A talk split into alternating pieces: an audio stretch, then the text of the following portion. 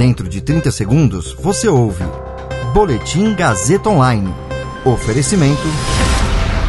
Se você tem muito o que dizer e quer escolher uma profissão para dar voz às suas ideias, a Faculdade Casper Libero é o seu lugar. Jornalismo, publicidade e propaganda, relações públicas, rádio, TV e internet. Todas as possibilidades abertas. Acesse casperlibero.edu.br e conheça as infinitas rotas que o mundo da comunicação oferece.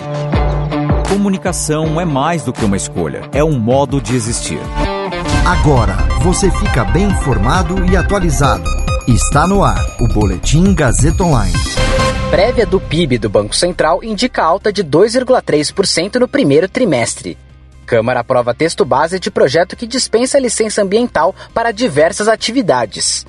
Eu sou Caio Melo e você ouve agora o Boletim Gazeta Online. O Índice de Atividade Econômica IBCBR do Banco Central, considerado uma prévia do PIB, teve alta de 2,30% entre janeiro e março deste ano, em comparação aos três últimos meses do ano passado.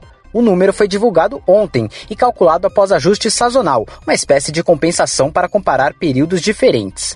No último trimestre do ano passado, o aumento foi de 3,17%. Quando a comparação é feita com o resultado do primeiro trimestre de 2020, o IBCBR indica uma alta de 2,27%, sem ajuste sazonal. Em 2021, a economia brasileira iniciou o ano em expansão, mas com desaceleração no ritmo de crescimento da atividade econômica no primeiro trimestre. O IBCBR do Banco Central é um indicador criado para tentar antecipar o resultado do PIB, mas os números oficiais do PIB do primeiro trimestre serão divulgados pelo IBGE somente no dia 1 de junho a Câmara dos Deputados aprovou o texto base do projeto que flexibiliza normas e dispensa uma série de atividades e empreendimentos da obtenção de licenciamento ambiental. Foram 300 votos a favor e 122 contrários. O texto, apresentado em 2004, foi relatado pelo deputado e ex-ministro da Agricultura Neri Geller, do PP do Mato Grosso, um dos integrantes da Frente Parlamentar Agropecuária, conhecida como Bancada Ruralista.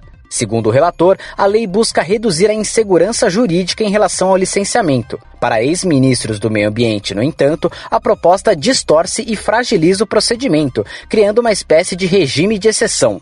Entre outros pontos, o projeto dispensa determinadas atividades e empreendimentos da obtenção de licenciamento ambiental, permite a licença autodeclarada para empreendimentos de baixo impacto ambiental, que poderá ser obtida sem análise prévia pelo órgão ambiental, concentra o poder decisório sobre o licenciamento ao órgão regulador, retirando o poder de veto das comunidades indígenas, exclui as terras indígenas não demarcadas e os territórios quilombolas não titulados da análise de impactos.